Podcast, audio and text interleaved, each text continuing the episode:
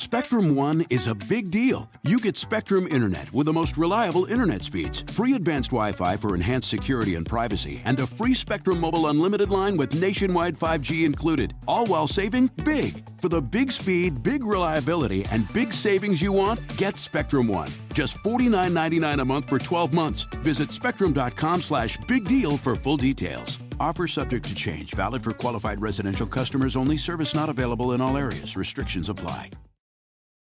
Bienvenidos. Oigan, muchísimas, muchísimas gracias por acompañarnos. Oigan, vamos a tener y vamos a platicar de la segunda parte de la historia de uno de los cómicos, de uno de los artistas más importantes, no solamente a nivel mundial, un artista que en México nos ha dejado un legado impresionante de películas y bueno, muchos, muchos ven a Cantinflas como la gran escuela para poder ser obviamente uno de los grandes también en el mundo de la actuación. Pues así es, justamente don Mario Moreno Cantinflas, estuvimos platicando acerca de sus inicios, de sus papás, de, de, de sus orígenes prácticamente de Mario Moreno Cantinfla. Les comentaba yo que Mario fue el, el quinto hijo de ocho hermanos que lograron sobrevivir, porque en realidad su mamá había tenido 14 embarazos, fíjense nada más. Y también les estaba yo platicando que viene de una familia, pues, bastante, bastante complicada, porque su mamá muy linda, pero su papá un señor, bueno, con un carácter y un genio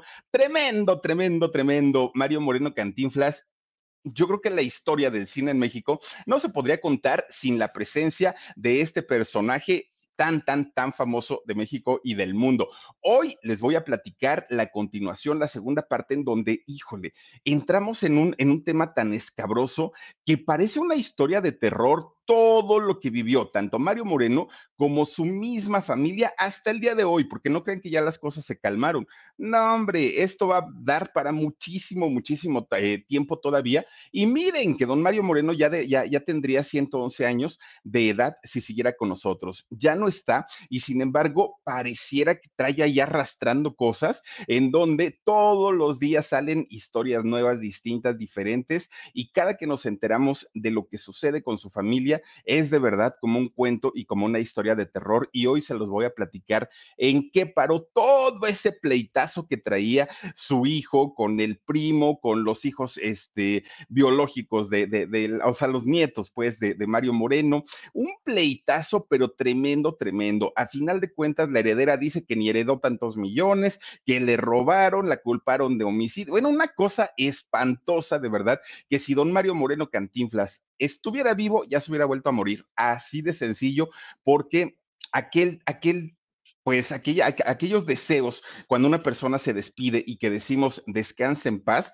se los prometo que don Mario Moreno al día de hoy seguramente no puede hacerlo. Es espantoso todo lo que ocurre después de la muerte de Mario Moreno Cantinflas y hoy se los voy a platicar. Pues ya lo deseamos. Mario Moreno no solamente fue un hombre que al mundo, al mundo entero, pues le dio su talento, ¿no? El arte de este hombre, que en verdad era bastante, bastante bueno también hizo su lucha en el gremio sindical, ya, ya sabemos, ¿no? Todo lo que apoyó. Y de hecho, pues en, en esta parte en donde Cantinflas eh, le, entrega pues prácticamente al gremio de los actores pues gran parte de su tiempo, incluso también aporta con un dinerito para hacer la casa del actor de la ANDA. Bueno, pues resulta que para ese momento Mario Moreno Cantinflas era como un rey Midas, hagan de cuenta, todo lo que el señor tomaba eh, o tocaba, perdón, eh, se convertía en oro películas, eh, eh, obras de teatro, todo lo que el señor hacía lo convertía en oro. Era el hombre del momento en aquellos años.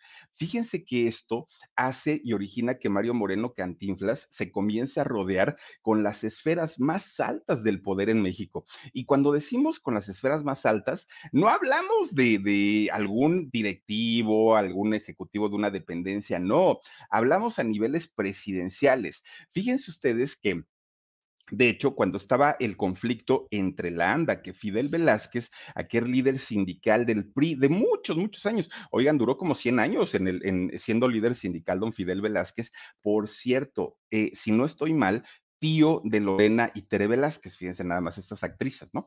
Bueno, resulta que este hombre se oponía a la creación de la ANDA, que era lo que platicábamos ayer. Bueno, cuando estaba todo este pleitazo y todo este problema, Cantinflas, para resolver este asunto, dijo, yo no me voy a codear contigo, Fidel Velázquez, yo no me voy a pelear con la CTM, yo no me voy a pelear con nada. Yo voy a hablar con el preciso, con el de hasta allá arriba. ¿Y qué creen? Fue a buscar nada más ni nada menos que a don Manuel Ávila Camacho, que en ese momento era presidente de México, nada más de ese nivel lo recibió en el despacho presidencial, don Manuel Ávila Camacho, y Cantinflas o Mario Moreno le expuso todo el problema. Fíjate que este muchacho, este jovenzuelo de Fidel Velázquez, pues nos está poniendo el pie, no quieren que no quiere que creemos la anda y la anda es necesaria para que los actores tengan pues un mejor desempeño y mejores prestaciones como la tienen todos los mexicanos.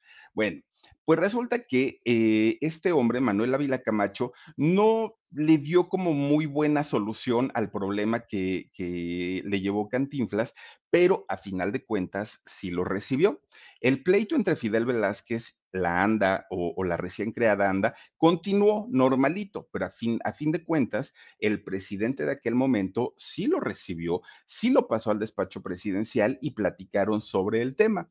Bueno, con este carácter tan, tan aguerrido de Cantinflas, él no se dejaba absolutamente de nada ni de nadie. Era muy curioso porque fíjense, en las películas que normalmente lo veíamos, que si el padrecito, que si este, el, ¿cómo se llama? El padrino de Chavita ahí en el bolero de Raquel, que era una buena persona, pobrecito, muy humilde, mucho, muy humilde, sin educación, un hombre salido del pueblo en la vida real era todo, todo, todo lo contrario, porque en la vida real el señor vivía rodeado de lujos, vivía rodeado de riquezas, nada de que, o sea, sí, sí había salido del pueblo, pero finalmente era un hombre bastante, bastante culto, además de todo. Eran contrastes tan, tan, tan buenos que eso le permitió el tener poder y el tener dinero, pero a la vez haber venido de un sitio en donde las carencias se daban todos los días, hacían que tuviera la posibilidad de poder ayudar y encauzar luchas para los más desprotegidos. Eso estaba muy interesante en la vida de, de Cantinflas. Pero bueno, mucha gente y sobre todo quienes trabajaron con él, actores, gente del staff, directores de, películas, gente muy cercana, pero en la cuestión laboral, no, no, no lo bajaban de ser un hombre frío, y decían, es que es una decep de decepción o desilusión conocer a Mario Moreno. A Cantinflas no, porque Cantinflas es un pan de Dios, es un hombre que ayuda a la gente, es un hombre tan, tan, tan bueno. Pero quienes hemos tenido la, la, desfortuna de conocer a Mario Moreno, nos damos cuenta que es un hombre frío, de carácter eh, muy, muy, muy feo. Es un hombre rígido, soberbio, hostil. Bueno, no lo bajaban de eso las personas pues que habían trabajado con, con él, pero por otro lado, quienes conocieron a Cantinflas se quedaban impresionados porque decían, es que no hemos visto en el mundo a un hombre más generoso que él. Fíjense que un día Mario Moreno estaba trabajando en el Teatro Garibaldi obviamente en el corazón de la Ciudad de México, ¿no? Estaba haciendo eh, pues una, una obra. Resulta que él, para regresar a, a, su casa, para subirse a su coche, tenía que cruzar toda la plaza de Garibaldi, todo, todo, todo. Pues resulta que Mario Moreno sale un día, pues ya, bueno, más bien ya sale en la noche, porque recuerden que cerraban el teatro y ellos, los actores, todo el staff, se quedaban ahí adentro. Miren ahí con el charro cantor, qué ole, cuando estaban creando la anda. Oigan, pues resulta que Mario Moreno cruza la plaza de Garibaldi y ya era muy noche, mucho, muy noche. Entonces, entre la gente que, que, que, vio Mario Moreno ahí, se da cuenta que había indigentes, que había personas pues que no tenían ni dónde dormir, que no tenían nada, pero también se da cuenta que a esa hora había jovencitos que estaban trabajando como boleros, que estaban boleando zapatos y había otros, imagínense qué tan de madrugada era, que ya estaban los voceadores, los repartidores de periódico, ya estaban ellos acomodando pues su, sus alterones, ¿no? De periódicos. Y entonces Mario se sienta en una banquita y se queda viendo todo el trabajo tan pesado que estaban haciendo todas estas personas y se conmovió tanto que ese día le habían pagado a Mario Moreno sacó su sueldo en efectivo, porque ay, antes que transferencias bancarias no había eso. Saca su sobrecito de, de su saco y abre así, ¿no? En, en abanico su, su, dinerito y le chiflan Órale, chamacos, vénganse para acá. Hace un filo, no, no, no, no, don Mario Moreno, porque imagínense cuánta gente llegó, que ni vio de dónde salieron tantos. Pues ganaba tanto dinero Mario Moreno que le alcanzó para repartirle a todos allí en la plaza, a todos. Se llevaron su dinerito. Obviamente, pues les alcanzaría para un día, pero lo que haya sido, nadie, se sabe que nadie ha hecho eso, ¿no? Y no lo hizo ni llamando a la prensa, digo, esto se corrió de boca en boca porque a la misma gente de ahí de Garibaldi dijeron, oigan, esto se tiene que saber para que sepan quién es Mario Moreno y todo lo que hace por la gente pobre. Entonces, a ellos, a ellos que les tocó la ayuda de Mario Moreno, decían que era un pan de Dios, decían que era un sol, que era lo mejor de lo mejor, pero a las personas con las que trabajaba, pues sí decían de pronto que no era tan, tan buena persona. En fin, pues digo, finalmente, pues Mario Moreno, pues era el, el ídolo del pueblo. De hecho, fíjense que un fenómeno muy extraño es que en las primeras películas de, de Mario Moreno, que eran las películas de, de mm, blanco y negro, ahí fíjense que Mario era como más de barrio, como más picarón, era como más simpático. Una vez que empieza a hacer sus películas ya en color, se convierte en un Cantinflas moralista, ya sus diálogos estaban como más apegados al, al rollo político, ya no era como, como el mismo picarón, ¿no? Que con el que lo había conocido la gente, era como un hombre más institucional y así como que no queriendo la cosa, de repente se echaba sus discursos políticos, también don Mario, ahí en sus películas. Fíjense que era tanto el rollo político con el que llegaron a identificar las personas a Mario Moreno Cantinflas, que en esos años había un periodista, ay, ¿cómo se llamaba este periodista? Verán, Guillermo, Guillermo Hernández, si no estoy mal, este periodista, que él hace una, pues digamos, un trabajo muy específico sobre Mario Moreno Cantinflas. Él decía que Cantinflas llegó a ser tan cercano a la gente de poder en México que con una de las personas que llegó a tener una cercanía, incluso habló de una amistad, fue nada más ni nada menos que con Gustavo Díaz Ordaz, sí, el suegro de Talía, fíjense nada lo que son las cosas, ¿no? Gustavo Díaz Ordaz, que además este hombre, pues fue aquel que en su sexenio ocurrió la desafortunada matanza del 2 de octubre los chavos, los estudiantes ahí en Tlatelolco. Entonces, a ese nivel se manejaba Mario Moreno Cantinflas, ¿no? Y que incluso Mario Moreno, ah, pues mírenlos, allí están juntitos, y que incluso Mario le daba consejos a este hombre Gustavo Díaz Ordaz, que eran como así como que muy cuates, muy amigos, y a esos niveles él se manejaba. Posteriormente, fíjense que hubo una desclasificación de documentos de una dependencia gubernamental que ya no existe, se llamaba la Dirección Federal de Seguridad la DFS, y esta dependencia, que ya está desaparecida, desclasificó una serie de documentos en donde a Mario Moreno Cantinflas lo ligaron a diferentes digamos, expresidentes ahora, presidentes en aquel momento, políticos, diplomáticos, funcionarios de alto nivel, la crema innata de, de, gente importante en México se codeaba con, miren, ahí está, con este, ay, ¿cómo, quién era este? Eh, ay, Echeverría, ¿no?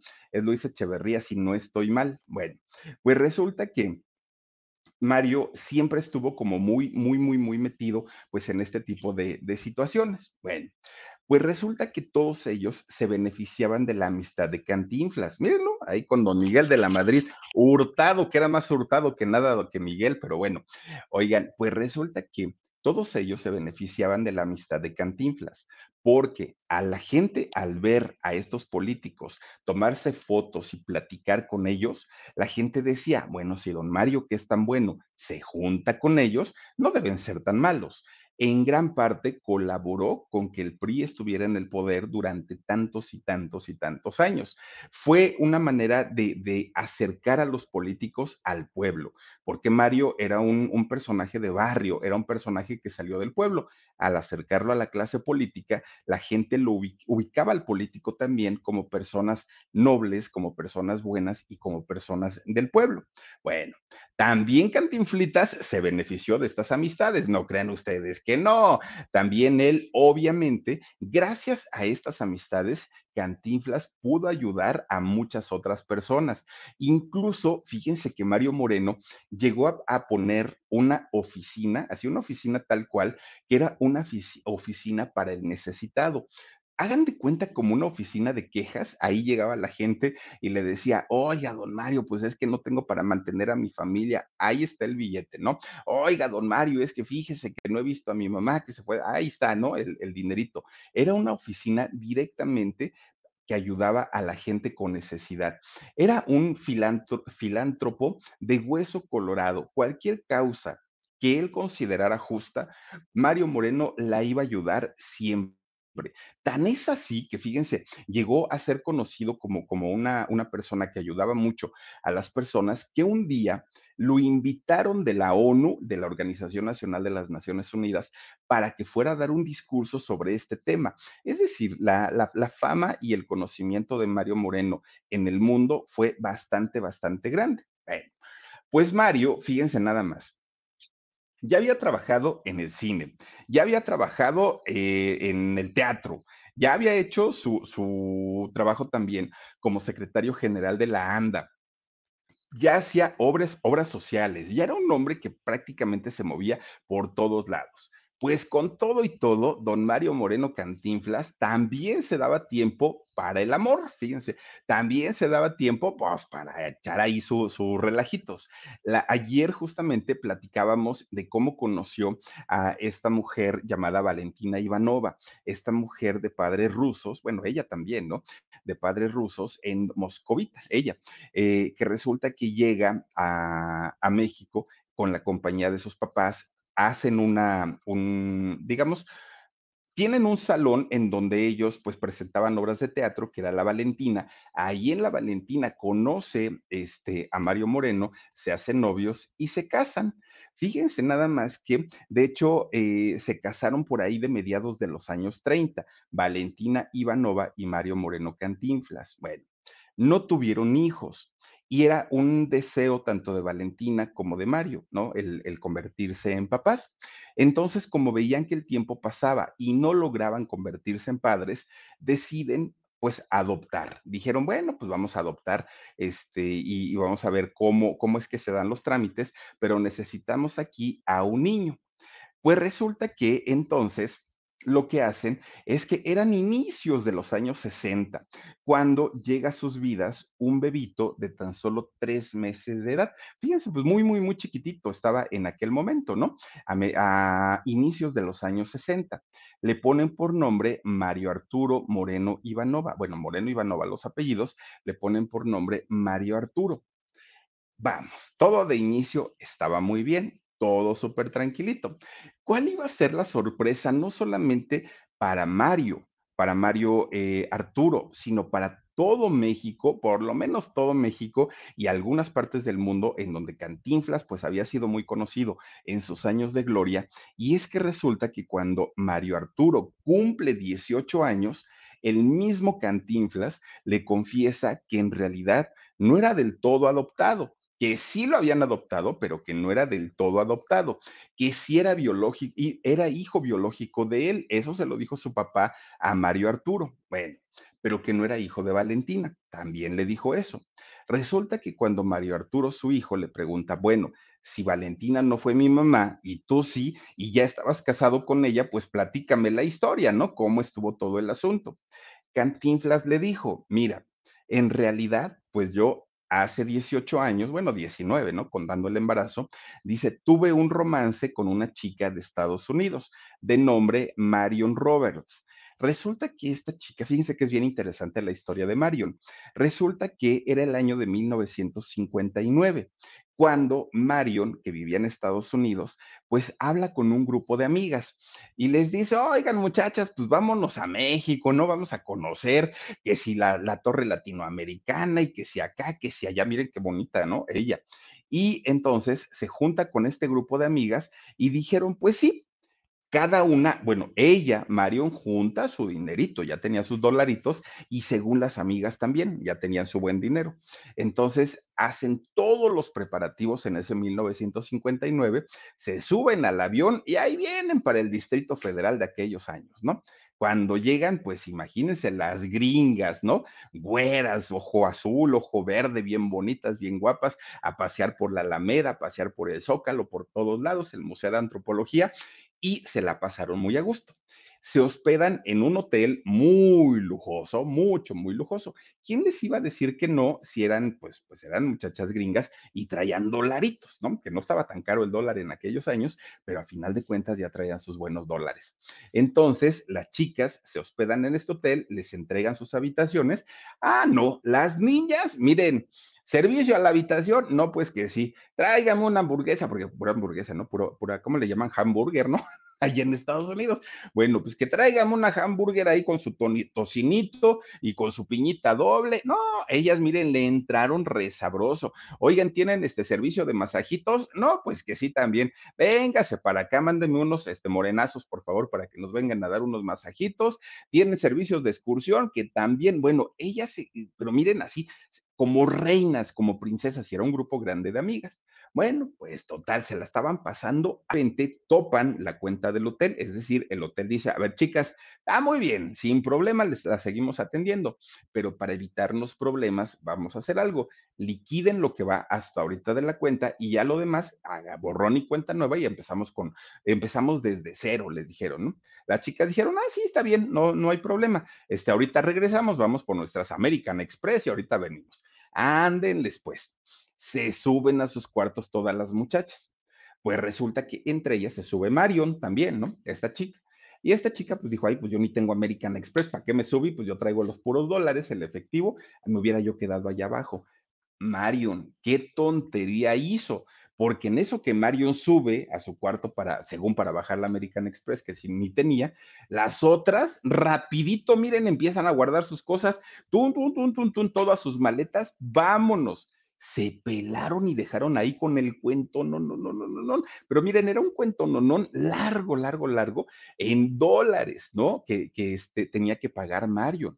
Entonces, cuando ella dice, oiga, este, pues si mis amigas no han bajado, le dice ahí en la recepción, ¿Cuáles amigas? Le dijeron. No, pues mis amigas con las que vine.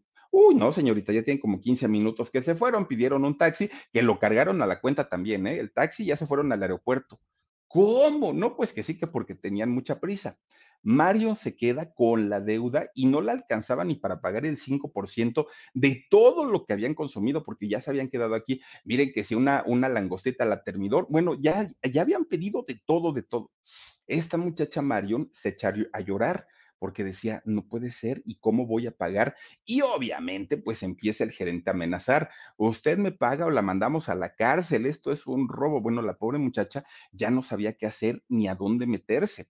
Y entonces la recepcionista que, la vio muy preocupada, se le acerca y le dice, oiga señorita, ¿no tiene algún familiar aquí en México? ¿No tiene alguien que le pueda hacer un préstamo? Porque este señor, el gerente, yo lo conozco y sí le anda metiendo en la, en la cárcel. ¿eh? Entonces Mario le dice, no, no conozco a nadie no, no sé qué voy a hacer. Este, pues ya díganme, pues si me tengo que ir a la cárcel, enciérrenme de una vez porque no tengo para pagar, pero lo mío sí, o sea, mi cuenta sí traigo dinero para, para pagar lo mío, lo que no tengo es lo de ellas. Y dijeron, sí, pero llegaron juntas y pues ellas ya no están, ellas ya se despidieron y ellas dijeron que usted pagaba. El la de atrás paga, así dijeron las chavas, estas gringas. Pues entonces ella estaba llore y llore y llore Mario. Resulta que la recepcionista le dice, oiga, le voy a decir algo. Fíjese que hay un personaje aquí en México que todo mundo quiere, todo mundo quiere, y pasa por aquí afuera, ¿no? Por aquí siempre, siempre lo vemos que anda caminando. ¿Por qué no le dice usted que si le ayuda? Se llama Mario Moreno Cantinflas, es un actorazo y dicen que le ayuda a todo mundo. Bueno, pues resulta que esta muchacha le dice, sí, pero ¿cómo lo ubico? ¿Cómo lo conozco? Mire, cuando pase, yo le aviso. Bueno, está bien pues lo que son los milagros de la vida. Resulta que sí, se lo topa a, Mario Moreno. Y esta chica, siendo tan bonita, tan bonita, este, pues le chilló a Mario, ¿no? Y le dijo, oiga, pues es que ya me hicieron esto y esto y esto y esto. Y Mario, pues se le quedó viendo así como que, ah, caramba, esta niña está muy bonita. ¿Por qué lo hizo? ¿Quién sabe? Si lo hizo con intenciones de romance, si lo hizo por compromiso, si lo hizo para aprovecharse de la situación, por la razón que lo haya hecho, pero Mario sacó, miren, el puro billetón. A ver, ¿qué es lo que debe la señorita? No, pues tantos miles. Ay, dijo don Mario, bueno, para que hable, pues ya lo dije, ¿no? Le pagó la cuenta, ¿no? A Mario. De ahí, pues a ver, mi hija, ya véngase para acá, ya tranquila, ya pasó el asunto, ya pasó el susto, y se la llevó. Se fueron a otro lado, que si se fueron a comer, que si se fueron quién sabe a dónde, y ya, total de que Marion ya tenía su boleto comprado para salir a Estados Unidos nuevamente. Pues resulta que estando en Estados Unidos, Marion pues empieza a ponerse mal, a sentirse mal y dijo, chispas, creo que estoy embarazada, pero mi situación económica no es muy buena, entonces no sé qué hacer, dijo Mario. Pues resulta que tiene a su bebé y cuando ya tenía el bebé dijo, no voy a poder trabajar, no voy a poder hacer nada, necesito, ahora sí que que el papá me ayude porque pues, ¿qué hago? Ella estaba convencida que el padre era Mario Moreno Cantinflas. Pues resulta que agarra el avión de Estados Unidos, agarra a su chamaco y se viene para acá busca a Mario Moreno y le informa no solamente que se había embarazado, sino que ya era papá, tenía a un niño. Y resulta que Mario le dice, está bien, está bien, está bien, Mario, no te preocupes, yo me quedo con, con el niño sin mayor problema, aquí no le va a faltar nada, pero me vas a firmar un documento en donde te deslindes totalmente del niño, a mí me lo estás dando en adopción y obviamente va a ser ahora hijo también de, de Valentina, mi esposa. Y esta mujer le dice, bueno, pero también a mí que me represente pues un dinerito, ¿no? Pues ahora sí que dame en compensación algo, porque yo también tuve gastos, ¿no? Para, para el parto y todo. Y Mario le dijo que sí le entrega 10 mil dólares. O sea, tampoco es que haya sido tan poquito, que vendrían siendo hoy poco más de 200 mil pesos, ¿no? Y entonces le entrega este, estos 10 mil dólares. Mario, pues dijo, bueno, pues está muy bien, muchas gracias. Le da su besito a su niño, le entrega el chamaco a, Cantinflas, agarra su avión y se va. Dijo, bueno, pues ya, Mario llega con, con, el chamaquito, bueno, Cantinflas llega con su chamaquito aquí en brazos y ya no, sapito, sapito y todo, y se lo presenta a Balita. ¿Quién era Balita? Pues así le decía de cariño a Valentina Ivanova. Balita, di, mi vida, mi amor, mira que este, pues no, ¿qué crees? Que ya ves que andaba viendo lo de la adopción y pues mira, ya traigo al chamaco. Y Balita, que tenía todas las ganas de ser mamá, lo vio y pues, pues imagínense nada más, se derritió. Mario Moreno no le oculta la verdad a, a este Valentina Ivanova. Mario Moreno le dice, todo lo que había pasado, el desliz que había cometido, pero como no era el primero, pues ya Valentina ya estaba pues acostumbrada, ¿no? La diferencia es que ahora había un hijo de por medio. Entonces supo toda la verdad. Bueno, pues a fin de cuentas dijo, pues ya está aquí el niño, ni modo de regresarlo, entonces pues no pasa nada. Resulta que un año después de todo este asunto, pasó solo un año, Marion, viviendo en Estados, en Estados Unidos, entra con un cargo de conciencia que hice, vendí a mi hijo, esto no me lo voy a perdonar nunca, no me lo va a perdonar Dios. Bueno, empieza con este cargo de conciencia terrible, agarra un avión y viaja a México.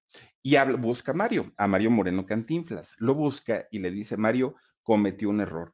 Ya no tengo los 10 mil dólares, ya me los gasté, pero tú debes entender que es mi hijo, lo necesito conmigo, no me puedes dejar sin, sin, mi hijo, yo lo quiero, bla, bla, bla, bla. Pero Mario le dijo, tengo un papel firmado, te pagué por él, entonces, pues mira, no te lo voy a regresar. Marion se va, se da la vuelta y se va, muy triste, muy enojada, entra en una depresión, pero espantosa, espantosa que imagínense nada más a qué punto y de qué manera estaba, que en el hotel eh, en el que ella llegó y se hospedó, que por cierto era la habitación 718, donde llega este Marion y ahí se hospeda. De repente, ¿qué creen? Pues qué sorpresa, porque cuando entra la mujer, la camarista, a, este, hacer las labores ahí en su recámara, en el 718 de su habitación, encuentra a Marion muerta. Marion se había quitado la vida por este cargo de conciencia de haber vendido a, eh, a, su hijo y de no haberlo recuperado, aparte de todo. Ahí quedó esta mujer. Bueno, pues finalmente Mario dijo, bueno, pues no fue mi problema, ¿no? Oigan, todo pareciera como que si esa muerte de Marion, Marion Roberts, hubiera sido como una maldición para Mario Moreno Cantinflas, porque desde ahí la vida se le descompuso prácticamente en todo sentido. Miren, Mario Junior, Mario eh, Arturo, Mario Arturo eh, Moreno Ivanova, fue un niño que creció, bueno, hagan de cuenta que era hijo de un potentado, no necesitó nada, absolutamente nada, creció con todos los lujos habidos y por haber. Cantinflas tenía una mansión pero, pero miren, cuando yo les digo mansión, no crean ustedes que la mansión, no, no, no, no, no. Su mansión estaba eh, ubicada en Paseo de la Reforma. Paseo de la Reforma, una de las avenidas más bonitas de la Ciudad de México, más elegantes y obviamente con una plusvalía muy alta. Resulta que ahí Cantinflas tenía una mansión de 10 mil metros cuadrados. ¿Se pueden ustedes imaginar 10 mil metros? Miren, tenía un jardín esta casa ese jardín en realidad no parecía un jardín, parecía un parque. O sea, tenía todo, todo, todo esa casa. Tenía la casa un cine que imagínense para la época, tenía un cine para 40 personas, por si el niño quería invitar a sus compañeritos de la escuela, ¿no? Tenía también albercas, no era una la que tenía, tenía varias albercas. Tenía vapores, imagínense ustedes, ¿no? Oiga, pues me voy a echar ahí un sauna, ¿no? Este, un baño turco, todo eso tenía. Tenía un billar, un billar completito, porque a don Cantinflitas le gustaba este, jugar billar.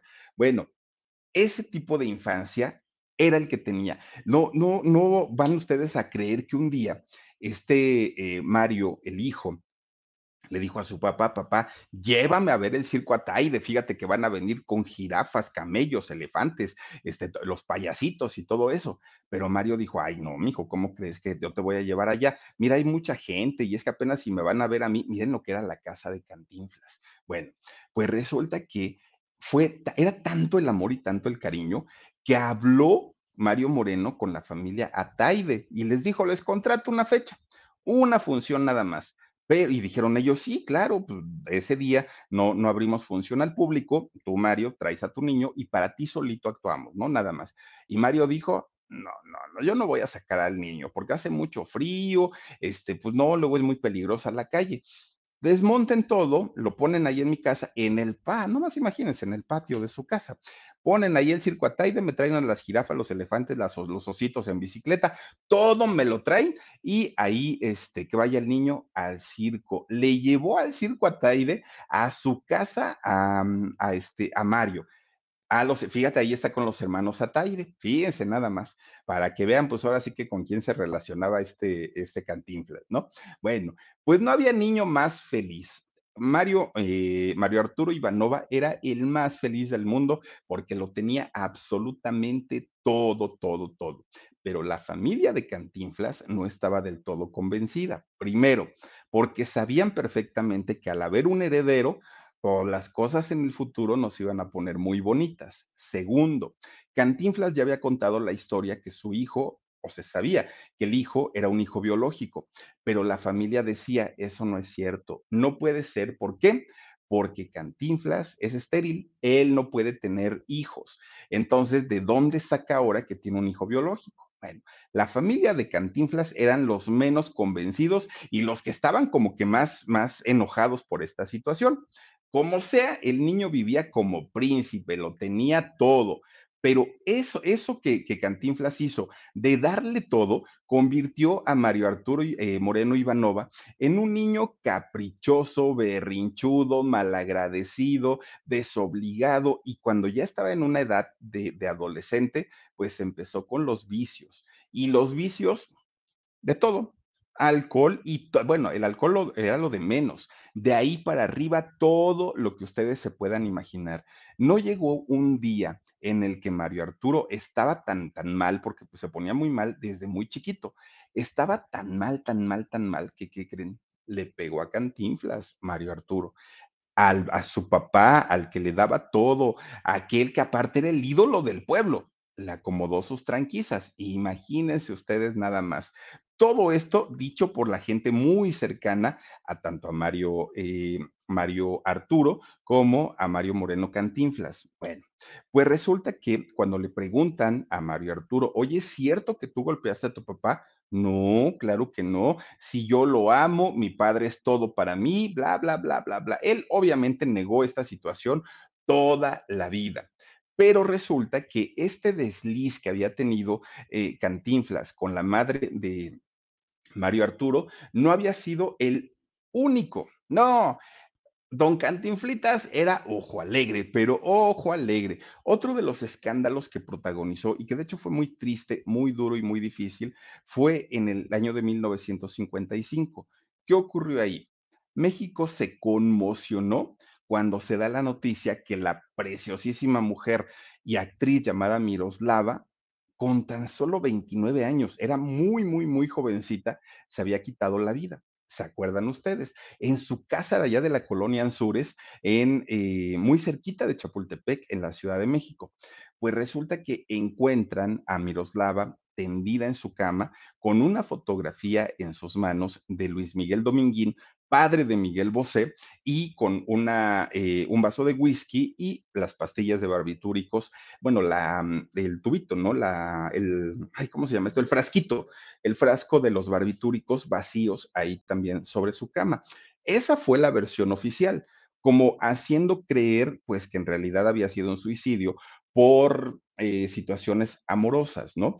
Pero empezaron inmediatamente a circular otras y otras y otras y otras versiones en relación a lo ocurrido a, a Miroslava. Miren, se, se, bueno, sonaron tres nombres en aquel momento. Uno de ellos, obviamente, fue el de Luis Miguel Dominguín, el torero y padre de Miguel Bosé. Otro nombre que sonó muy fuerte, muy, muy, muy fuerte en aquellos años fue el de Ninón Sevilla, la primera aventurera del cine mexicano, esta cubana. Bueno, se decía que Ninón había tenido una relación amorosa con Miroslava y que, pues, al darse cuenta, pues, que estaban haciendo algo indebido en aquellos años, pues Miroslava se quita la vida. Y el otro personaje que se supone también pudo haber sido causante de la eh, muerte o del fallecimiento de Miroslava fue un político mexicano de alto rango. Eso es lo que se había dicho. Pero años más tarde, un personaje que había sido gran amigo, gran, gran, gran amigo de Miroslava y que fue don Ernesto Alonso, salió y dio otra versión. Don Ernesto Alonso comentó que él, siendo gran amigo de Miroslava y de la doña, también era muy amigo don Ernesto Alonso. Fíjense que él dijo, pues que no, que en realidad eh, Miroslava no se había quitado la vida por Luis Miguel Dominguín, mucho menos por Ninón Sevilla, que en realidad Cantinflas y eh, Miroslava habían tenido un romance de mucho tiempo, muy largo. No, no especificó el tiempo, pero sí dijo que había sido un romance bastante largo. Incluso dijo, ese Cantinflas fue un cobarde porque a Miroslava le prometió que iba a separarse de, de, esta mujer Valentina Ivanova, que la iba a dejar y se iba a casar con ella, con Miroslava. No lo hizo, nunca lo cumplió. Miroslava se decepcionó tanto que por eso decidió quitarse la vida. Eso lo dijo su gran amigo Ernesto Alonso.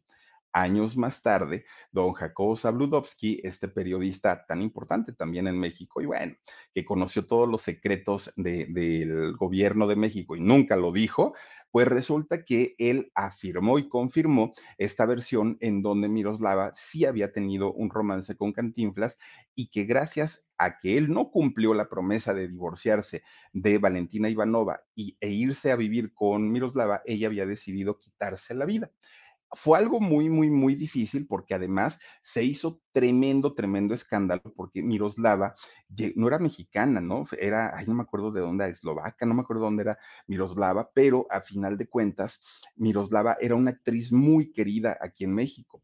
Entonces, primero se culpó a Ninón Sevilla, se culpó a Luis Miguel Dominguín. A final de cuentas, quien resultó responsable de todo esto, pues había sido nada más ni nada menos que Cantinflas. Y cuando lo cuestionaron sobre esta versión, él dijo, ay, no, no, no, no, no, si yo siempre he amado, querido, respetado a mi Valentina del alma, eso no fue Sí, Miroslava, yo la quería mucho como una amiga, ella era mi gran amiga, pero hasta ahí, dijo don Mario Moreno Cantinflas. Bueno, pues resulta que, fí- ah, por cierto, eh, doña Valentina eh, Ivanova, fíjense que ella en el año de 1966 fue diagnosticada con cáncer en los huesos, pero cuando es diagnosticada con cáncer en los huesos, su enfermedad ya estaba bastante, bastante avanzada. Entonces, pues no duró mucho tiempo, de hecho fue muy, muy, muy poquito el tiempo después de su diagnóstico cuando ella murió. Para aquel momento, su hijo eh, adoptivo, Mario Arturo, tenía apenas seis añitos, estaba muy, muy, muy chiquito todavía. Bueno, los dejó solos, ¿no? A los dos Marios. Fíjense que pasa el tiempo, de hecho pasaron cinco años de, que enviudó Mario Moreno Cantinflas y conoce a una actriz iraní, a una actriz de Irán, ahora sí que de Irán y de nombre Irane Ori. Oigan, qué bonita mujer, ¿no? Doña Irane Ori, en paz descanse también. Guapísima, guapísima la señora. Fíjense que eh, la conoce cuando Irán estaba haciendo una telenovela aquí en México llamada El amor tiene cara de mujer. Entonces, Mario Moreno, que para aquel momento, bueno, ya era, no, no era conocido, era súper, súper conocido. Resulta que la vio y dijo, esta mujer tiene todas las características que a mí me gustan. ¿Por qué? Pues porque era rubia, tenía sus ojitos azules, era muy elegante, una señora muy, muy, muy elegante. Eso sí, mucho más jovencita. Irán Neori era 28 años menor que, Mario Moreno Cantinflas, pero a fin de cuentas eso no importó e iniciaron una relación. Desafortunadamente la relación no fue muy buena. ¿Y saben por qué? Porque Mario, Mario eh, Arturo Ivanova, Moreno Ivanova, tenía para aquel momento 11 años. Es, empezaba a estar en la edad de la punzada, o pues sí, ¿no? En la edad difícil de, todos los adolescentes. Se puso celosísimo de su papá, Mario Arturo, pero celoso a más no poder hacía berrinches, hacía rabietas, no le gustó la idea que su padre volviera o tuviera una, una nueva pareja, ¿no? Porque el chamaco decía que quería, había querido mucho a su mamá, a Valentina. Bueno, pero además la mamá de Cantinflas manipulaba al chamaco y entonces siempre le decía, tú pórtate grosero con ella, tú dile a tu papá que no la quieres, tú dile que no sé qué. Y entonces el chamaco peor se ponía todavía, peor, peor, peor, peor, peor. Irán, siendo tan linda y, tan educada, ella trataba de ser paciente con el chamaco, pero nomás decía, pero ay, nomás donde me case yo con tu padre, chamaco, ahí sí me vas a conocer de de veras, ¿no? Pero mientras doña Irán así nomás le sonreía, ay, este chamaco qué simpático es, ay, ya me echó una bandejada de agua, pero ay, qué lindo este niño, ¿no? Y el chamaco le hacía cantidad y cantidad de travesuras a doña Irán Eori, hasta que de repente, fíjense que cuando Irán llegaba a la mansión, se lo negaban, no la dejaban pasar, le aventaba cosas en juego, según el chamaco, ¿eh? Según el en juego, pero le hacía una de travesuras a la pobrecita mujer que la señora estaba pues ya bastante, bastante enojada. Y Cantinflas llegó a ver todas estas groserías que le hacían a Irán Eori y no decía nada, se quedaba calladito. Y saben nomás, cuando de repente llegaba a reprender a su hijo, Vas a ver, Mario, deja de hacer eso, ahorita hablamos. Era todo lo que le decía, pero ni le acomodaba un pellizco al chamaco. Miren, uh, no lo hubiera hecho yo porque mi madre hubiera agarrado una vara y me hubiera sonado, pero, uff, ¿para qué les platico? No, don Mario, mm, eh, vas a ver, ya te vi, ahorita, no, bueno, así se la pasaba todo el tiempo. Hasta que finalmente el chamaco, como veía que Irán, a pesar de las rabietas que hacía, no, este, el chamaco, nada más Irán seguía yendo a la casa, seguía con los planes de seguir con su papá. El chamaco, bien malicioso, dice, ¿y ahora qué hago? ¿Qué hago? ¿Cómo, cómo lo convenzo? Pues que doña Lucha, el chamaco, de repente empieza, si tú sigues con esa mujer, me voy a quitar la vida, ya no valgo nada para ti. Bueno, un drama que hizo, pues qué chabelo el chamaco, un dramón que hizo, porque el señor se, el señor se iba a casar con, con Irán, pues resulta que ahí dobló las manos, Cantinflas. No, mi muchacho, no lo hagas, por favor, mira que yo te amo, te quiero, eres todo en mi vida. Y le dijo, habla con Irán. Y le dice a Irán, yo sé que tenía pues toda la intención de casarme contigo y te quiero mucho, pero todavía podemos seguir juntos, ¿eh? No te preocupes, pero si vamos a estar juntos, va a tener que ser a escondidas va a tener que ser cuando yo pueda, cuando yo quiera, cuando yo tenga ganas. Es decir, como amantes, porque así como la señora de la casa, no vas a poder ser entre tú y mi hijo, prefiero a mi hijo. ¿Lo aceptas o no? ¿Qué creen que hizo doña Irene hoy? Le ha acomodado una santa cachetiza Cantinflitas, pero santa cachetiza como doña Florinda Ron Ramón, así tal cual, ¿no? Y entonces, pues, este eh, Cantinflas, pues obviamente la mandó a volar. Dijo, ay, no, no, no, para que me vengas a pegar, no, gracias. Y ahí se terminó el romance entre Irane Ori y entre Mario Moreno Cantinflas. Bueno, pues resulta que eh, fue por ahí de los años 80, si no, miren nomás qué bonita doña Irane Ori, que en paz descanse. Fíjense que ya para los años 80 se supo de otro romance que había tenido don Mario Moreno Cantinflas con otra gringa, ¿no? Le gustaban güeritas, ese era su estilo de, don Mario. Y entonces esta mujer llamada Joyce Jett eh, tuvo un noviazgo con Mario Moreno Cantinflas, ¿no? Pero, miren, era muy inteligente, don Mario. Era muy culto también don Mario, un hombre que se la sabía de todas, todas, pues se la hicieron y se la hicieron bien bonita a don Mario Moreno. ¿Por qué? Porque resulta que para aquellos años, esta mujer de allá de Texas, resulta que para aquellos años, eh, en este estado, allá en Texas, había una ley, no sé si siga todavía, pero había una ley en donde decía que si una pareja de novios o una pareja que estuvieran en romance se dejaban ver públicamente, el Estado podía asumir que esa relación era real y era seria, ¿no? Que, que, era finalmente iba a terminar en matrimonio si no es que ya estaban casados. Entonces, pues ya los tomaban prácticamente como, como casados y adquirían los derechos ya de un matrimonio. Pues resulta entonces que Mario Moreno se deja ver con esta mujer, no solamente en Estados Unidos, aquí en México, ya andaban de la manita, iban al teatro, iban a conciertos, allá en Estados Unidos, bueno, beso y abrazo, ellos ya estaban pues como, como pues una pareja normal. Mario desconocía esta ley. Entonces la otra, que ya se la sabía, pues ella, miren, iba allá en Texas, iban agarraditos de la mano, beso y beso. Entonces esto pues hace que, ella tenga derechos. A final de cuentas, la relación no prosperó, no funcionó, pero esta mujer, que creen? ahí va la corte. Y entonces les dice, oigan, pues es que resulta que yo tenía una relación de 20 años, dijo ella, fíjense, ni siquiera dijo lo que era. Dijo, este, yo tuve una relación de 20 años con este hombre que además es una figura pública, es un hombre muy importante allá en México, pero ya no está conmigo. Entonces, como yo ya tengo derechos como esposa, vengo a reclamar una indemnización y le dijeron, ¿tienes pruebas? Claro que tengo pruebas. Estaban todos los recortes de los periódicos y revistas en donde aparecían juntos, abrazados, besándose, pues ya sabrán, ¿no? Y entonces le dijeron en la corte, bueno, ¿y qué es lo que pides? Pues miren, yo sé que este hombre gana bastante dinero me conformo con, pues, ¿qué será? Tampoco me quiero ver así como muy, muy manchadita, no, digo, el señor tiene su casa que mantener, tiene a su hijito, no lo quiero dejar en la calle. ¿Les parece bien a ustedes unos 26 millones de dólares? Vámonos, dijeron, pues, pues, ¿cómo? ¿De qué o qué? Pues, pues es que el señor tiene mucho, entonces, ya les digo, no lo quiero dejar en la ruina pues lo denuncia, lo demanda por 26 millones de dólares a Cantinflitas. Bueno, pues ella decía, es que además él pues nunca me cumplió lo, que me había prometido, fueron 20 años de relación y entonces me merezco ese dinero. Pues la corte le dijo, órale, tienes dos opciones. Una, que se vaya al juicio tal cual como, como, como se tiene que ir, o llegas a un acuerdo fuera de la corte, ¿no? Y entonces, pues ya si llegas a un acuerdo, nada más nos avisas que ya quedaste bien con él y hasta ahí.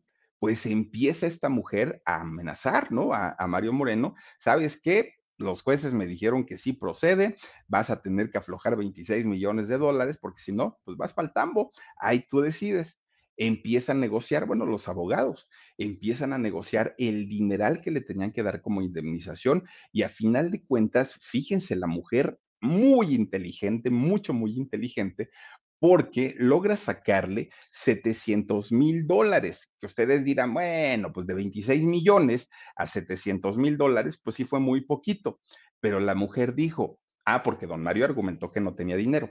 Entonces la mujer dijo, mira, está bien, no pasa nada pues dame, está bien, los 700 mil dólares, pero dame un penthouse aquí en, este, en Houston.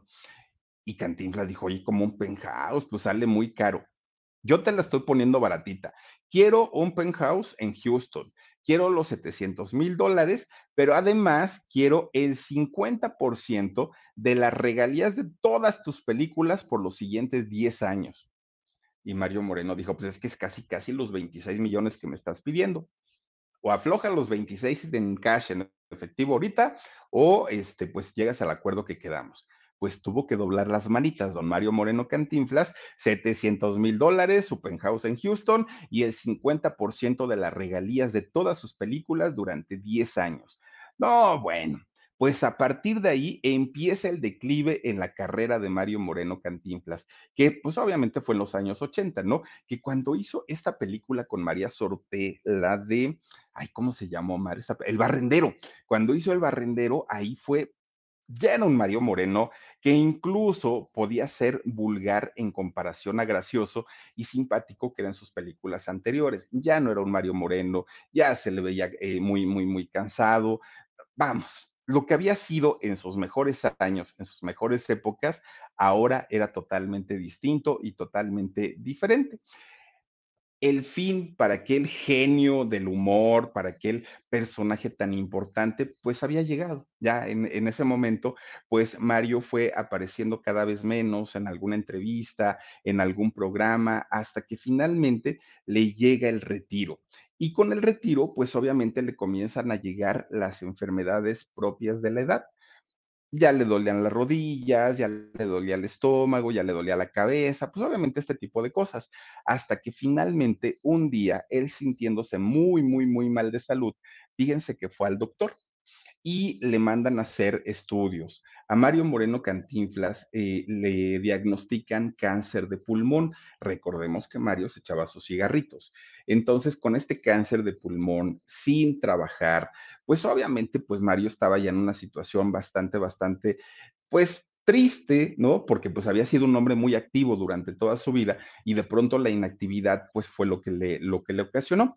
Él muere a los 81 años, un 20 de abril del año 93 muere Mario Moreno Cantinflas y fíjense que la gente hasta aquel momento, el público, estaba como de alguna manera dividido porque decían, es que sí, era buen actor, pero también dicen que era bien, bien pesadito y bien malhumorado. Bueno, hubo mucha gente que empieza a balancear las cosas, pero a final de cuentas lo que ganó indiscutiblemente fue su talento, fue el carisma, fue esto que él podía hacer como, como cómico y sobre todo, pues esta, esta manera de ayudar al pueblo y de ayudar a la gente todo eso pesó más que la parte negativa y las infidelidades y todo lo que, lo, lo, que había hecho. Finalmente, el público, el día de su velorio, oigan, se, se desbordó para ir a despedirse del mimo. ¿Saben que llegaron cerca de 250 mil personas a su velorio? No es poca cosa, un cuarto de millón de personas llegaron al velorio de Mario Moreno Cantinflas. En la, despedida, a manera de homenaje, fue en el Palacio de Bellas Artes. Fueron tres días para que la gente llegara a despedirse de su estrella, de, de su actor, que por más de 60 años, bueno, le había dado al pueblo de México felicidad, entretenimiento, los había ayudado. Era, pues, pues una despedida muy, muy, muy, muy, muy triste. Desafortunadamente para don Mario Moreno Cantinflas, este no fue el descanse en paz. ¿Por qué? Porque a partir de ese momento inició la batalla por el dinerito entre su hijo Mario Arturo y entre el hijo de su hermano Eduardo. Fíjense que este sobrino de nombre Mario Moreno La Parade empezaron pues obviamente a los problemas, ¿no? ¿Por qué? ¿Qué era lo que peleaban en aquel momento? Peleaban la herencia fílmica, es decir, los derechos de las películas de Mario Moreno Cantinflas. La, historia es de está de la siguiente manera. Eduardo Moreno La Parade peleaba los derechos de más de 30 películas que se habían hecho o se habían filmado con Columbia Pictures. Y por su parte, Mario, Mario Arturo Moreno Ivanova, el hijo de Mario Moreno Cantinflas, pues decía que él, como único hijo de su papá, él era el que tenía que tener esos, eh, o debía tener esos derechos sobre las películas. Pero por otra parte, Eduardo eh, Moreno Laparade, él decía que su tío le había firmado un poder, un documento, en donde le daba la autorización para explotar esas 30 películas. En fin, no llegan a un acuerdo y viene el pleitazo legal se meten en una demanda, pero en una demanda millonaria además de todo. Tener los derechos de autor de cualquier obra que sea exitosa es garantía de que va a generar mucho dinero. Dígase una canción, un libro, una revista, un algo sobre lo que se tenga el derecho de autor y que sea exitoso, indiscutiblemente la gente o la persona que tenga ese derecho de autor va a generar mucho dinero. Tener 30 películas de Mario Moreno Cantinflas, hablamos de una millonada, pero millonada. Entonces, eh, Mario, Mario Arturo, el hijo de Cantinflas, él dijo, a ver, en todo caso, si yo quisiera dejar esas películas a alguien, no va a ser a ti, al primo, va a ser al pueblo de México. El pueblo de México que apoyó tanto a mi papá es quien debería tener en su poder como parte de, la cultura de México el derecho de estas 30 películas. Bueno, Además, fíjense, todavía acusó a su primo Eduardo cuando le enseña el documento que le había dejado su tío, lo acusa de que ese documento era real, pero la firma de su papá estaba falsificada, que la firma pues no era, no, no, no era real y que además había desviado una cantidad de millones de dólares de las cuentas de su papá pues quién sabe a dónde. Entonces el pleito se empieza a hacer más y más y más y más y más grande. Bueno, mientras estaban ellos dos enfrascados en esta pelea, la Columbia Pictures dijo, a caramba, pues aquí hay pleito, acá hay pleito, no se ponen de acuerdo, pues ¿qué les parece si yo entro al quite? La Columbia Pictures, que ya, pertenece a Sony, oigan, pues resulta que se mete en el tremendo pleito y dice, llega un día y les dice, oigan, pues ni para Dios ni para el diablo, ¿qué creen? Que don Mario Moreno Cantinflas, miren, aquí nos dejó un papelito firmado, en donde nosotros tenemos no solamente los derechos, sino somos dueños de todas las obras de don Mario, porque él nos firmó un poder en donde nosotros tenemos la titularidad de ese material a perpetuidad. Esto quiere decir por los tiempos de los tiempos de los tiempos hasta que el mundo se acabe. Pues resulta que en el año 2001 la eh, distribuidora ganó este pleito algunas instancias de este pleito los ganó Mario Arturo, algunos los, ganó Eduardo Moreno La Parade, pero el juicio grande por lo que se estaba peleando, pues digamos, el, el pleito más, más, más poderoso, lo ganó justamente la distribuidora. Bueno, pues fue algo muy fuerte, ¿no? Para, para tanto para Eduardo como para Mario, porque finalmente, pues esa fortuna que ellos estaban peleando, pues ni para un lado ni para el otro. Bueno el dinero que estaba en las cuentas, junto con obras de arte, propiedades y todo, Mario, durante todo el juicio, porque aparte duró años y años y años y años, Mario, Mario Arturo lo fue gastando en abogados. Porque él dijo, al ratito cuando me den la titularidad de las 30 películas, con eso me recupero. Pues resulta que al, poco tiempo decía, ya se me acabó el efectivo, ya no tengo dinero. Y Eduardo Moreno Laparade, que además había representado al tío, pues él decía, no, yo sé perfectamente cuánto había en el banco y no te lo pudiste haber acabado en tan poco tiempo. No, lo que pasa que tú, mira, te lo metiste por la nariz, que te haces tonto pues el otro le contesta, ¿no? El hijo de Cantinflas, bueno, pues si lo hice así o no lo hice así, ese no es tu problema. Bueno, los pleitos estaban, pero a todo lo que da. Pues resulta que Mario, Mario Arturo eh, Moreno Ivanova, para aquel momento estaba casado con una, una mujer de nombre Abril del Moral. De hecho, con ella tuvo dos hijos, a Valentina y a Mario que cuando ellos se divorcian, cuando se divorcia eh, Abril del Moral y se divorcia Mario Arturo eh, Moreno La Parade, estos hijos, estos dos hijos, Valentina y Mario, ya no tuvieron contacto con el papá porque quedaron muy mal y quedaron pues prácticamente en, pleito. No tienen ya, eh, digamos, relación alguna con su papá. Eso sí, se referían los muchachos a de, su abuelito, de Mario Moreno Cantinflas, como un hombre muy cercano a ellos, muy cariñoso y muy consentidor. Los muchachos, a final de cuentas, siempre estuvieron como muy alejados de los medios de comunicación y no querían como tener tanto, tanto foco, ¿no? No era lo de ellos, pero finalmente ya no tenían tampoco contacto con su papá. Pues resulta que eh, Mario Arturo, el hijo de Cantinflas, se volvió a casar, pero ahora con una mujer de nombre Sandra Bernat. Resulta que cuando se casa con ella tiene tres hijos más.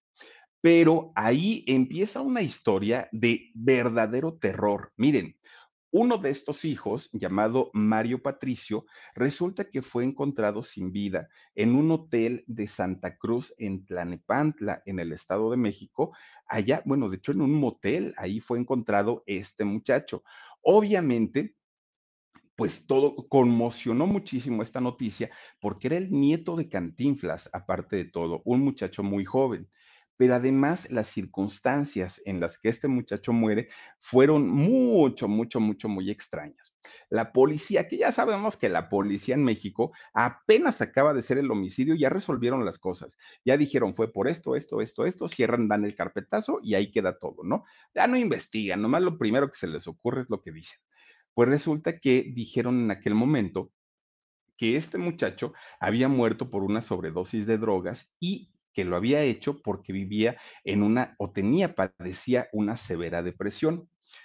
Eh, obviamente su mamá, doña Sandra Bernat, ella dijo que no, que no había pasado de esa manera y que en realidad el Ministerio Público había cerrado el caso muy rapidito, mucho, mucho, muy rapidito y que no había dado tiempo pues para desahogar todas las pruebas necesarias, que todo el homicidio había ocurrido de una manera muy extraña, muy rápido y que de hecho él, ella pensaba que quien eh, que había sido tanto Mario porque, o sea, su ex esposo, imagínense ustedes, que su mismo padre había pues metido las manos para que las, o, o había eh, movido también las influencias para que todo se cerrara muy, muy, muy rápido. ¿Por qué? ¿Por qué ah, pudo haber hecho esto el mismo papá de este muchacho? Porque este muchacho recién había denunciado a su propio padre por maltratos físicos y psicológicos, no solamente a él, sino también a su mamá, a esta mujer de nombre Sandra. Entonces, eh, este muchacho dijo, pero eso no fue todo. Resulta que mi papá, dijo este muchacho que pues lo habían encontrado muerto, resulta que mi papá fue el que me metió al vicio del alcohol, al vicio de las drogas, y siendo yo muy jovencito, me llevó con prostitutas para que yo me hiciera hombre. Eso fue lo que dijo este muchacho. Entonces estaba muy enojado, muy molesto y todo esto lo había puesto en una denuncia en contra de su propio papá. Por eso es que la, la expareja, o sea, la, la mamá de este muchacho, desconfiaba totalmente de su propio exmarido, padre de este muchacho, que él había tenido algo que ver con esta situación. Una cosa verdaderamente terrible, terrible para, para aquel momento. Bueno, mientras estaba toda esta situación, resulta que su otra hija de, de esta mujer, eh, esta chica de nombre Maritza, fíjense que fue encontrada, bueno, fue noticia y fue una noticia bastante, bastante fuerte porque en el año 2015 fue encontrada en su departamento tirada junto a un charcote de sangre. Y entonces, pues todo el mundo decía, ¿a poco se va a repetir la misma historia que con su hermano, ¿no? En donde pues lo encontraron muerto en un, en un motel. Resulta que no, esta muchacha sí logra sobrevivir, pero fue a denunciar a quien en ese momento era su esposo y lo denuncia por violencia intrafamiliar. Ella tenía apenas 21 añitos, estaba muy, muy, muy jovencita cuando fue brutalmente golpeada por este hombre llamado Alain Mercer. Y entonces esta chica, pues de puro milagro sobrevivió, porque ya les digo, este hombre la golpeó tan fuerte que la deja tirada en el piso de su casa, de su departamento, con un charcote de sangre y le encontraron una cantidad de fracturas en el cuerpo desde la cabeza hasta los pies. Horrible, horrible, horrible a, a esta mujer. No fue una fractura, fueron muchas. Cuando, la, cuando llega con el médico legista, esta mujer de nombre Maritza, oigan, pues resulta que sale positiva también al consumo de sustancias. Y entonces, pues esta chica, imagínense nada más, con vicios, igual que su hermano, pero además golpeada, pero bueno, era, era una cosa de terror lo que estaban viviendo estos muchachos. Pues resulta que mientras esto estaba pasando, el otro hijo, Gabriel, pues eh, fue encontrado viviendo en la calle. No estaba viviendo ni con su mamá, ni con su papá, ni con ningún amigo. Estaba viviendo en la calle en una situación bastante, bastante difícil y todo a causa de las adicciones y porque tenía una mala relación con su papá. Se dice que fue el mismo padre, Mario Arturo Moreno eh, eh, Ivanova, quien pues indujo a sus propios hijos a drogarse y alcoholizarse. Algo bastante, bastante ay, yo creo que criticable y bueno, como para haberlo encerrado de haber sido cierto.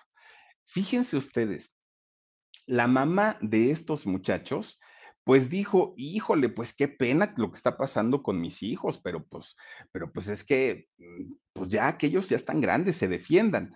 ¿Saben quién fue quien apoyó a estos 3 muchachos? Fue Abril del Moral, la primera esposa de Mario Arturo, eh, Mario Arturo, em, Moreno Ivanova. Ella fue quien los apoyó, quien pagó los gastos de la clínica de recuperación. De hecho, mete a estos muchachos eh, a la clínica de Julio César Chávez, ¿no? En contra de las adicciones. Sandra, la mamá de estos muchachos, cuando le preguntan, oiga, doña Sandra, ¿y usted por qué no mete las manos para ayudar a sus hijos? Ella dijo, ay, lo que pasa es que yo ya estoy en otra cosa, yo ya estoy viviendo una vida totalmente diferente y pues ya quiero dejar toda mi vida que viví con, con este Mario, Mario Arturo en el pasado, yo ya estoy en otra etapa y ya, pues miren, ¿para qué? Pues me, me, me meto en camisa de once varas. O sea, la señora simplemente dijo, eso es cosa del pasado, incluyendo a mis hijos, y ya no vio por ellos. Bueno, en el 2018, Maritza fue dada de alta de estas clínicas de, rehabilitación y al día de hoy ella pues hace una lucha todos los días porque es una enfermedad crónica, no se cura, simplemente la van controlando todos los días. Ella al parecer está recuperada, al parecer. Gabriel no. En el caso de Gabriel, pues miren, le ha costado mucho trabajo salir del infierno porque se recupera, recae, se recupera, recae y lo ha visto bastante, bastante complicado. Pasa el tiempo y Mario Arturo, el padre de estos muchachos, se vuelve a casar por una tercera vez, pero ahora con una mujer llamada Tita Marves. Bueno, Tita Marves estaba feliz de la vida, feliz de la vida, ¿no? Aunque ella decía, yo no me caso por interés porque Mario Arturo ya ni siquiera tiene dinero, ya se lo gastó todo en el juicio con su primo, pero yo lo quiero tanto que por eso me voy a vivir con, con él. Lo que sí le quiero pedir es que yo no quiero tener contacto con sus hijos, con ninguno de los cinco chamacos, bueno, cuatro, ya había muerto uno. Yo no quiero tener absolutamente nada que ver con ellos, ¿no? porque, este, pues no, ¿para qué me meto en problemas? Pero yo estando con mi marido, con él voy a estar bastante, bastante bien. Bueno, se casaron. Pues resulta que cuando don Mario Arturo tenía 57 años de edad, le da un paro cardíaco, un infarto al miocardio. Le da a este hombre y pierde la vida. Para aquel momento, Mario Arturo estaba en negociaciones para hacer la serie sobre la vida de Cantinflas. Dejó eso inconcluso, ya no, ya no lo terminó. Bueno, pues resulta que Gabriel, el hijo que vivía en la calle y que estaba abandonado y que no tenía una buena relación con su papá y todo, resulta que apareció en el velorio, ¿no? En el funeral del papá. Apareció y ahí se reencuentra con sus hermanos y se reencuentra con Abril, que no era su mamá, pero a final de cuentas ella era la que estaba al pendiente de todos estos muchachos. Ahí se vieron por, por cierto. Bueno, que de hecho, fíjese ustedes que se reencuentra con ellos y dicen, dicen que le dio un infarto también a este muchacho. Esta información no está confirmada. Eso es lo que extraoficialmente se sabe que el muchacho también padeció un, infarto y que tampoco vive. Yo creo que no es verdad esto porque le digo, esto sí no viene de una fuente confiable, pero a final de cuentas, pues es algo que se comenta sobre Gabriel, el otro nieto de Cantinflas. Bueno. ¿Qué pasa entonces con la herencia y con todo lo que ganó, compró, dejó Mario Moreno Cantinflas? Bueno, pues como dicen por ahí, no fue ni para Dios ni para el diablo. ¿Por qué? Porque aunque Eduardo, eh, no, perdónenme, aunque Mario Arturo eh, Moreno Ivanova ya estaba separado en aquel momento de Tita Marves, ya no vivía con ella, pues cuando muere no se alcanza a divorciar ¿no? Él, eh, desafortunadamente, pues, pues no estaba divorciado todavía y para aquel momento también, este, déjenme les digo que el, el primo, este Eduardo, que ya le había peleado por la- el derecho de las películas, también ya había muerto, ¿no? Por, por a él le dio COVID, de hecho, y murió. Bueno, pues resulta que eh, esta mujer, Tita, Tita Marves, que les digo que ya estaban separados, pero no estaban divorciados, resultó ser la única heredera universal de don Mario Moreno Cantinflas. Nada más, chéquense, se quedó con todo. Pero no fue solo eso. Mucha gente decía, bueno, en realidad estuvo casada poco tiempo con Mario, eh, Mario Arturo Moreno Ivanova. Entonces, seguramente va a compartir la herencia con los cuatro hijos sobrevivientes de Cantín, de Mario eh, Arturo. Seguramente le, le- le va a compartir ahí algo de dinerito. Pues la señora dijo, no, no comparto con nadie, absolutamente con nadie. ¿No? Los hijos no se quedan tranquilos y de hecho, fíjense que Gabriel, este muchachito, acusó a, Tita Marves de mandar a matar a su hermano Patricio. Impugnaron el testamento, pero no dio resultado la, impugnación del, del testamento. Tita, pues se quedó prácticamente con el 100% de todo lo que trabajó don Mario Moreno Cantinflas, de todo, de todo. Pero todavía se quejó doña Tita Marves porque ella dijo, ay, pero si ni siquiera recibí todo el dineral que, decían que tenía este don Cantinflas, porque se rumoraba que había dejado más de 70 millones de dólares eh, de, de dinero en efectivo en las cuentas de banco, además de las propiedades, además de todo lo que había dentro de las casas, obras de arte, todo esto, bueno, sumaba una cantidad mucho mayor, pero digamos en, en dinerito, 70 millones de dólares. Resulta que doña Tita Marves dijo, eso no es cierto, yo no recibí tanto dinero, había 13 mil pesos en una cuenta, era todo lo que había, que pasan a ser como cuánto, como 13 mil pesos, como mil, ¿no? Como 800, hay como 700, como 600 dólares, fíjense nada bueno, como 600 dolaritos había a, a 70 millones. Bueno, pues resulta que Tita Marves se queda con este dinero, ¿no? Cosa rara, cosa extraña. Tita Marves, ni familiar, bueno, fue, lo fue en algún momento porque estuvo casada con el hijo de Cantinflas, pero familiar directa no era. Nunca conoció a don Cantinflas, nunca convivió con don Cantinflas, no fue cercana para nada a la familia y sin embargo ella es quien se, quien se quedó absolutamente con todo, con todo, con todo. Pues ya han pasado 29 años de la muerte de don Mario Moreno Cantinflas y las 53 películas que él filmó se siguen viendo, nos seguimos riendo, las seguimos disfrutando porque finalmente don Mario Moreno Cantinflas fuera de todo lo que hablamos ahorita, el talento de este personaje es enorme. Bueno, fue enorme. Él ganó un Globo de Oro, don Mario Moreno Cantinflas, por la película de La Vuelta al Mundo en 80 días. Y bueno, indiscutiblemente uno de los actores más conocidos y reconocidos de México para el mundo. Aquellas frases de ¿qué pasó, chato? Y ahí está el detalle, se quedaron para la posteridad. Su nombre hoy es un verbo que lo conjugamos con lo que querramos. En el 2014 se hizo una película biográfica sobre su vida, obviamente, que la hizo, y la hizo muy bien, fíjense, fue muy criticado este hombre que la hizo también del padre de, Luis Miguel, de Luisito Rey, don Oscar Jaenada, y eh, pues a mí me gustó, ¿no? El trabajo de él, hubo mucha gente que dijo que no, estuvo por ahí también Ilse Salas, estuvo también por ahí Luis, Ger Luis Gerardo Méndez, estuvo por ahí Bárbara Mori, estuvo Ana Layevska, bueno, es el reparto que estuvo en la película del 2014 sobre la vida de Mario Moreno Cantinflas y se quedó en el aire la serie. Ojalá en algún momento logren sacarla, porque de verdad, más, digo, la, la historia de vida de Don Cantinflas fue muy buena y muy interesante, pero la historia de lo que sucedió después de la muerte ha sido verdaderamente escalofriante y ha sido una historia tremenda, tremenda, tremenda. Pero pues bueno, es parte de lo que vivió y yo creo que don, don Cantinflitas, donde quiera que esté, si, si reviviera por alguna situación, diría, ahí se ven, quédense con sus pleitos, con sus broncas, no trabajo, porque miren, a final de cuentas, a quién se le quedó toda su fortuna y se nos volvía a morir. Qué tristeza, pero bueno, pues así pasan las cosas y pues qué se puede hacer. En fin, cuídense mucho, descansen rico, pásenla bonito y nos vemos. Besos.